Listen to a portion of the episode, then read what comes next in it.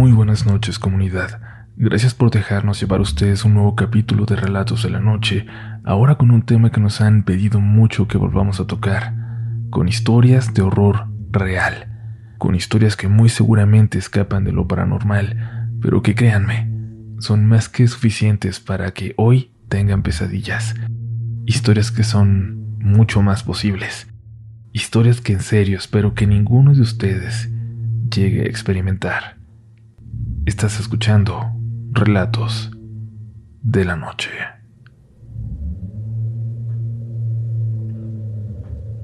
Esto ocurrió por varias semanas durante mi paso entre la niñez y la adolescencia, en primero de secundaria. Mis papás trabajaban de noche cinco días a la semana, los dos, y me dejaban muy bien encerrado en la casa. La única forma de entrar era si yo abría las puertas, aquellas pesadas puertas de metal que solo abrían por dentro y que nunca cerrábamos salvo en esas noches en que yo me quedaba. Yo no era miedoso, no creía en fantasmas o brujas y era bastante alto para mi edad. Además, ahí en la vecindad casi todos nos conocíamos. Estábamos muy cerca unos de otros en cada departamento. No había forma de que algo ocurriera sin que nos enteráramos los demás. Sin embargo, algo empezó a suceder todas las noches. Primero lo sentí como un sueño, las primeras veces. Creo que fue la tercera noche cuando logré despertar, cerca de las dos de la mañana. Se encendió el televisor, en estática, y luego empezaron a cambiar entre canales. Aunque estoy hablando de finales de los 90, nuestra televisión era vieja, de esas que ni tenían control remoto, sino que cambiabas con un botón que ibas girando. De esas televisiones en las cuales resultaba imposible pensar que fuera un error de programación o algo así. Aquello, aquel sonido entre canales, se escuchó por unos 15 minutos y luego dejé de oírlo. Por la hora, por lo cansado, me quedé dormido en medio del miedo casi hasta el punto de olvidarlo durante todo el día siguiente, hasta que llegó de nuevo la noche. La televisión se encendió de nueva cuenta. Abrí los ojos y vi la hora. Una vez más pasaban de las dos de la mañana. De nuevo escuché como alguien o algo cambiaba canales y esta vez me armé de valor para ponerme de pie, para salir a ver. El departamento es pequeño, así que desde la puerta de mi habitación lograba ver gran parte de la sala. Lamentablemente en la televisión no, pero aún así al abrir la puerta me di cuenta de que no estaba soñando, que no había escuchado mal. Se veía el resplandor de la luz de la televisión en todo el pasillo. ¡Ey! Grité. Fue lo único que se me ocurrió y en ese momento el resplandor se apagó dejando todo en la oscuridad y escuché unos pasos que corrían rápidamente por el pasillo. Yo di dos pasos atrás para entrar de nuevo en mi habitación y encerrarme. El único teléfono de la casa estaba en la sala precisamente. Estaba solo. No tenía forma de pedir ayuda. Corrí hacia la pared de mi cuarto que sentía más cercana al departamento de al lado y empecé a golpearla, tratando de llamar la atención de los vecinos para para ver si los despertaba. Escuché cómo golpeaban desde el otro lado. Había logrado despertarlos. Me armé de valor y corrí hasta la puerta atravesando el pasillo y la sala por temor a, a ese ser que estaba allá afuera, a lo que sea que estaba allí en la sala, y abriendo las puertas de metal salí hasta el patio de la vecindad. No esperé que salieran los vecinos de al lado que desperté. No, Corrí hacia el departamento de mi madrina directamente para despertarla, para que me dejara dormir ahí el resto de la noche. Lamentablemente, aunque me recibió, no me creyó. Tampoco mis padres. Me dijeron que ya estaba grande para creer en fantasmas. Y los vecinos de al lado dijeron que ellos no habían escuchado que yo tocara, mucho menos habían tocado de vuelta. Esto no ayudó para la credibilidad de mi caso. Pero bueno, mis papás sí se preocuparon por mí. Por eso la noche siguiente mi mamá se quedó en la casa. No fue a trabajar. Querían que yo durmiera tranquilo, que viera que no pasaba nada raro en el departamento, y es que sus trabajos dependían de que yo pudiera quedarme en casa solas con seguridad cada noche.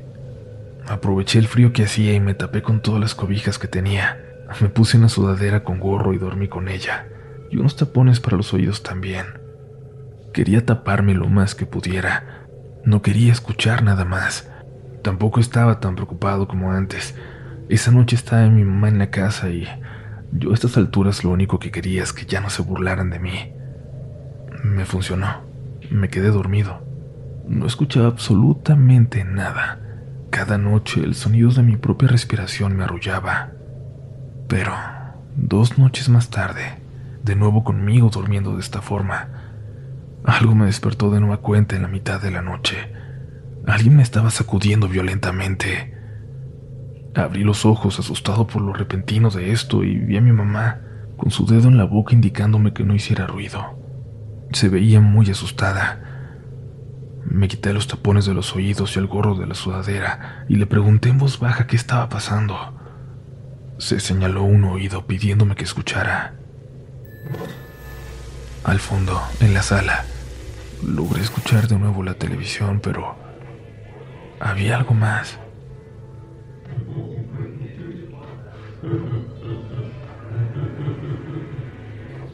Algo se reía.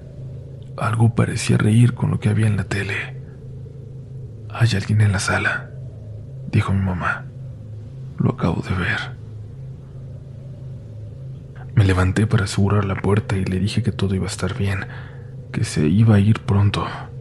Lo dije sin convicción, sin creerlo, pero gracias al cielo así ocurrió.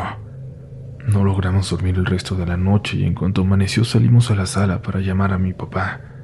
Las siguientes noches mi padre dijo que él se iba a quedar, que se dormiría en la sala para ver si ese fantasma se le aparecía a él, que lo iba a estar esperando, pero esto ya no ocurrió.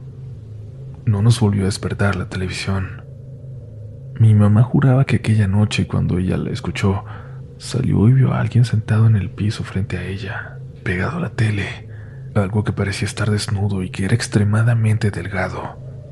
Un demonio lo llamó.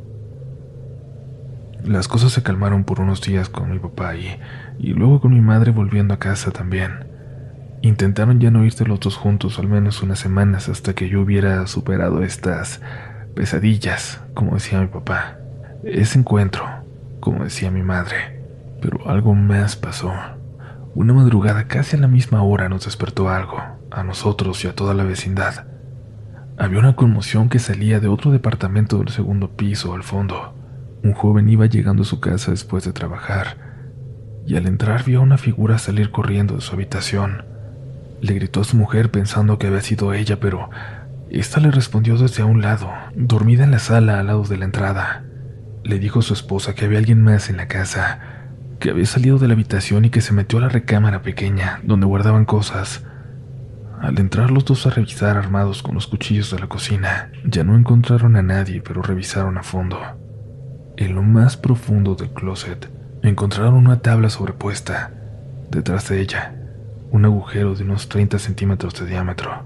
Al asomarse por ahí, alcanzaron a ver a alguien escondido entre las paredes y se perdió de vista en un segundo.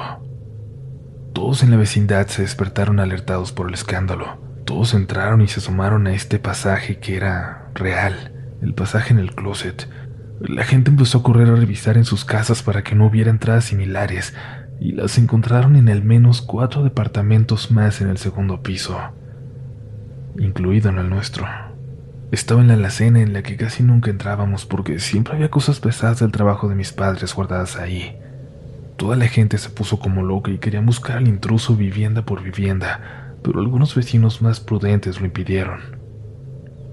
Al día siguiente, sin darnos cuenta, una vecina de la vecindad se fue con las pocas cosas que pudo llevar en un par de maletas. Algunos vecinos dijeron que salió con una caja grande, donde parecía llevar a alguien a escondidas. Otros negaron eso, pero lo cierto es que nadie sabía a ciencia cierta cómo o por qué se había ido, y en aquel entonces ni se pensaba en tener cámaras de vigilancia. La única certeza es que la señora se fue, que el departamento donde vivía ahora estaba vacío y que por algunos días más había un sonido, un llanto que parecía salir de allí.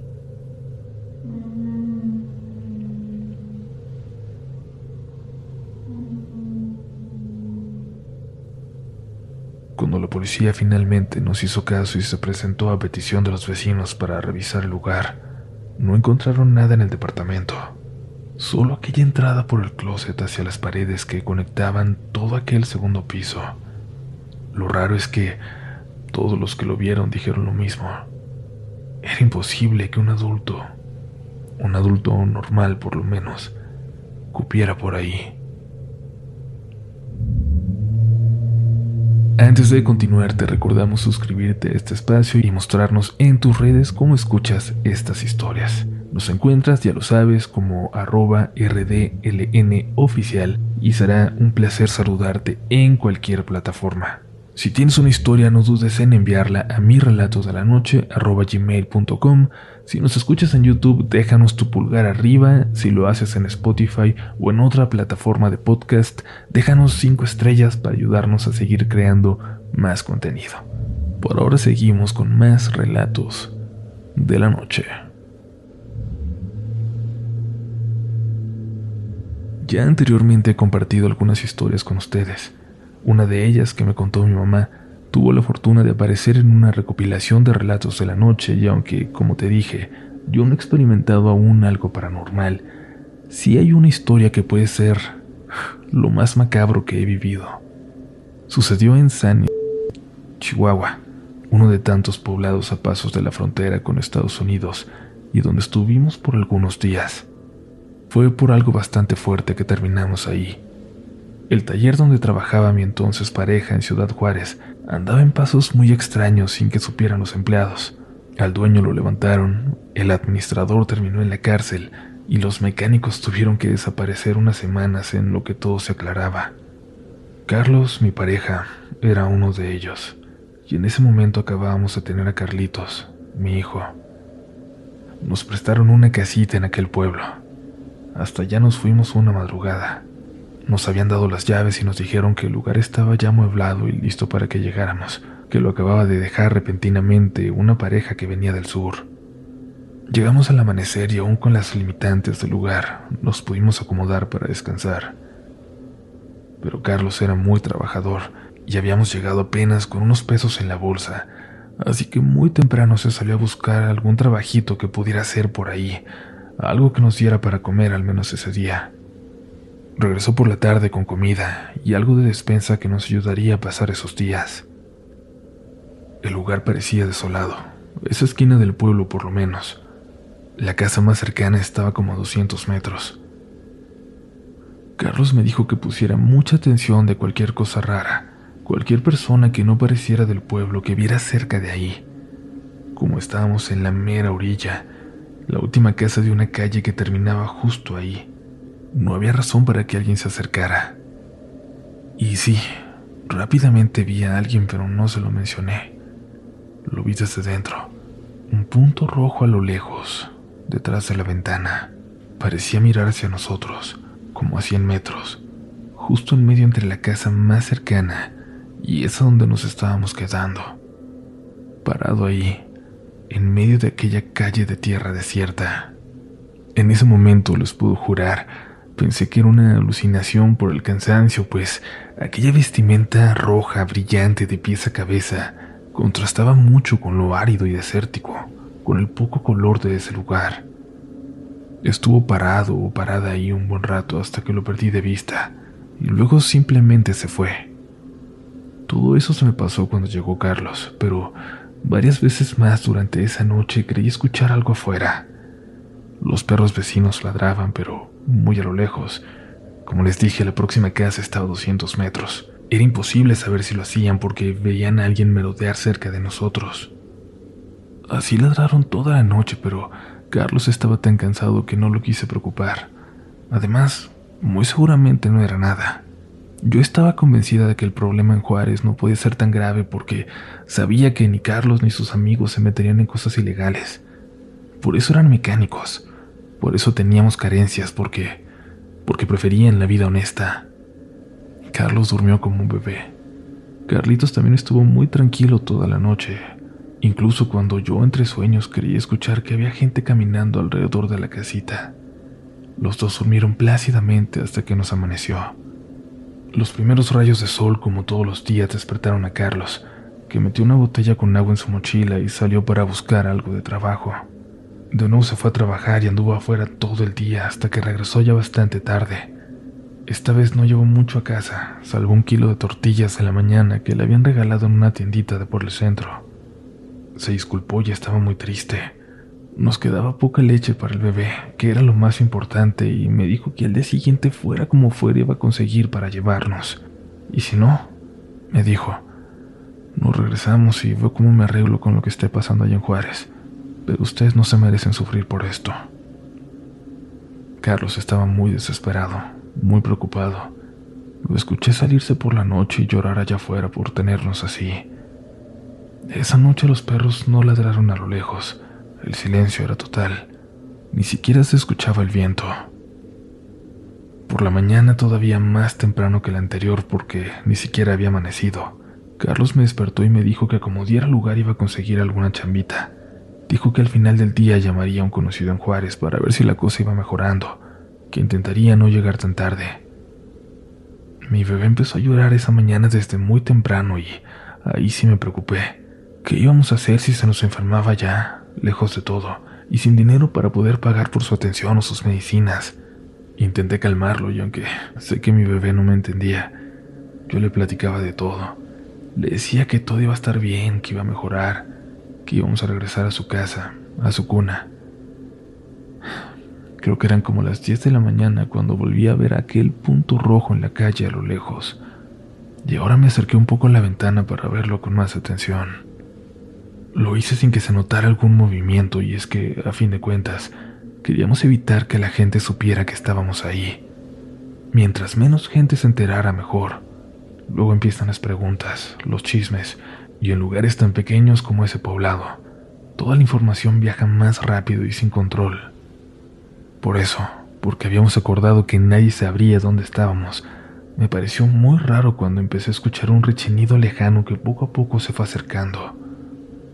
Me asomé y vi que era un niño en una bicicleta viejísima, casi deshaciéndose. Llegó hasta enfrente de la casa, dejó la bicicleta en la calle, se acercó caminando a la puerta y tocó. Yo no quería contestar, pero el niño insistía. Me mandó tu esposo. Se fue a otro pueblo a trabajar al campo. Le van a pagar bien, pero dice que regresa hasta muy tarde. Que no te asustes. Se alejó unos pasos y luego volvió. Pero cierra bien la puerta. Cierra la ventana. No le vayas a abrir a nadie. Susurró. Sin esperar a que le respondiera, caminó hasta su bicicleta y se alejó por la calle por la que llegó y a pesar de que era un aviso de Carlos, no hizo más que ponerme nerviosa. Había un viento seco recorriendo el pueblo y yo, yo solo ponerme algo ansiosa cada luna llena, como esa que se avecinaba esa noche. Oscureció muy temprano. El viento se fue y de nuevo todo quedó en completo silencio hasta que aquellos perros que se oían como a 200 metros volvieron a ladrar. Yo estaba tan intranquila que había apagado todas las luces Quería que pareciera que no había nadie ahí. Me asomé por la ventana para ver si alcanzaba a ver algo y lamentablemente lo vi. Vi tres figuras de rojo, de ese mismo rojo brillante, que venían por aquella calle oscura caminando hacia nosotros, por aquella calle que era la única entrada hacia donde estábamos, pero también la única salida. Mi bebé tenía un ratito de haberse quedado dormido luego de llorar todo el día, y yo yo le rogué a Dios que no fuera a llorar en ese momento. Quien fuera que estaba allá afuera llegó hasta la casa. Se acercaron a la puerta. Tocaron con mucha fuerza la puerta y yo vi con terror cómo el bebé casi se despertaba. Sabemos que están aquí, aunque no hagan ruido. Es hora. Saca al bebé. Esas palabras se me clavaron como agujas en la cara y empecé a temblar. No solo había gente muy extraña detrás de la puerta, sino que querían a mi bebé, y yo no tenía forma de pedir ayuda o de escapar. Escuché pasos como si rodearan la casa por fuera. Tenía las cortinas cerradas y esperaba que no se pudieran asomar. Ya sabías que íbamos a venir. Saca al bebé o a la niña. Tú decides cuál de los dos. Todo sirve. En ese momento me di cuenta de que no nos buscaban precisamente a nosotros. Quizás buscaban a la familia que acababa de dejar aquella casa, pero no creía que eso me pudiera ayudar. Me acerqué a la puerta debatiéndome entre contestar, entre intentar salir de eso por las buenas o seguir fingiendo que no había nadie ahí. Te puedo escuchar detrás de la puerta, dijo aquella voz. Los perros ladraban con más fuerza y escuché el sonido de un motor a lo lejos. Una camioneta. Me asomé disimuladamente por la ventana y noté que, que también venía hacia nosotros. Quien estaba detrás de la puerta corrió también hacia atrás de la casa. La camioneta llegó y se estacionó frente a nosotros. Tuve miedo y en ese momento pensé que, que quien estaba buscando a Carlos finalmente nos había encontrado. Pero alcancé a ver algo. En la parte de atrás de la camioneta, vi aquella bicicleta vieja en la que el niño había llegado por la mañana. Intenté ver hacia afuera por entre la rendija de la cortina. Logré ver al niño en el asiento del pasajero mirando hacia la puerta. No alcancé a ver quién manejaba. Luego la camioneta le dio la vuelta a la casa, muy, muy despacio. Notaba cómo echaban luz con una lámpara, pues se colaba por las rendijas de las cortinas. Le dieron una vuelta y luego se alejaron. Logré ver que nadie se subió. Las personas de rojo que habían llegado antes seguían ahí, seguramente muy cerca. Pasaron unos 15 minutos, o al menos eso creo.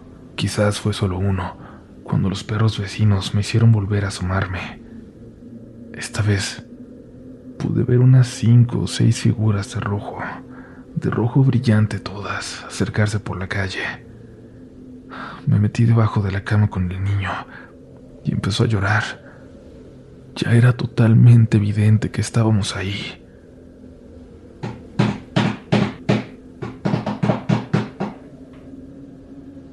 Todo es un error.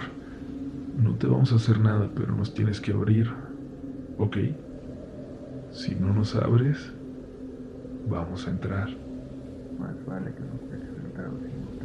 No sé qué tanto más dijeron. No sé qué más gritaron o cuánto tiempo pasó. Abracé a mi bebé y lo único que podía escuchar era su llanto hasta que...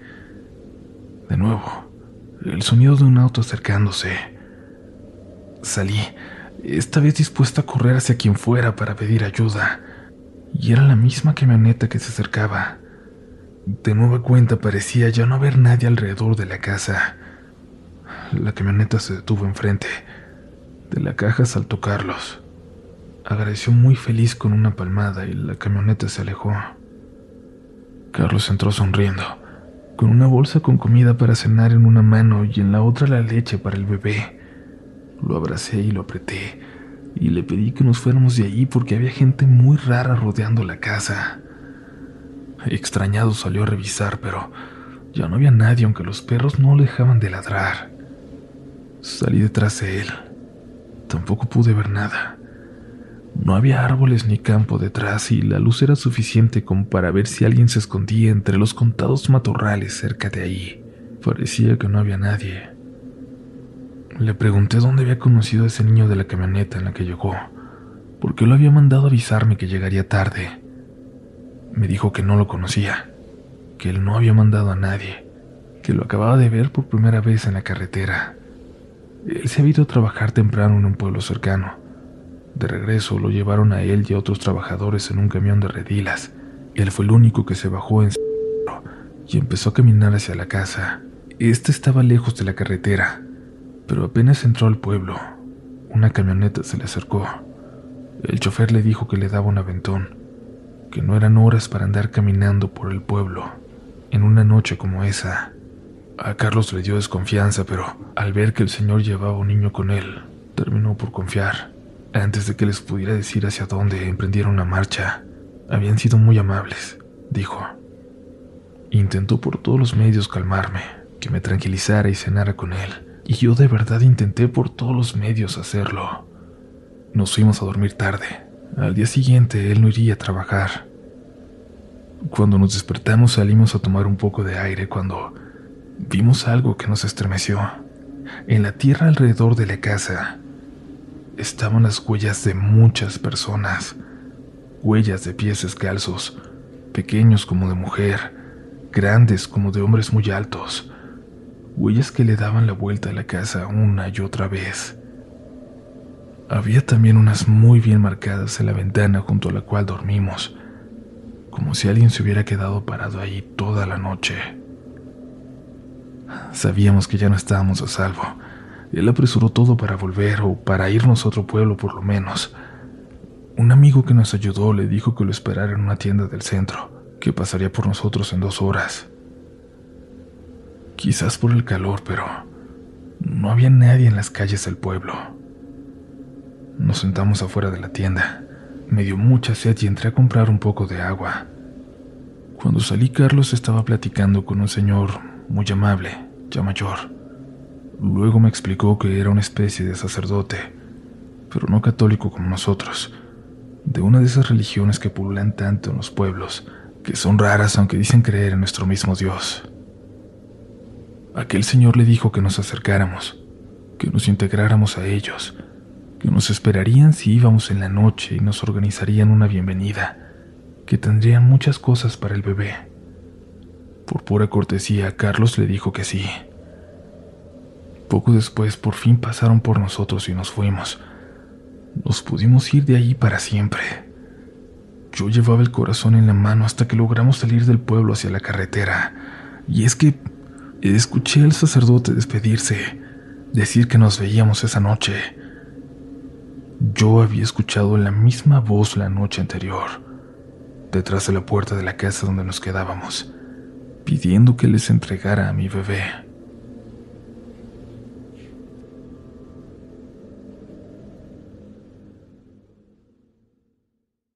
En Sherwin Williams somos tu compa, tu pana, tu socio, pero sobre todo somos tu aliado, con más de 6.000 representantes para atenderte en tu idioma y beneficios para contratistas que encontrarás en aliadopro.com. En Sherwin Williams somos el aliado del PRO.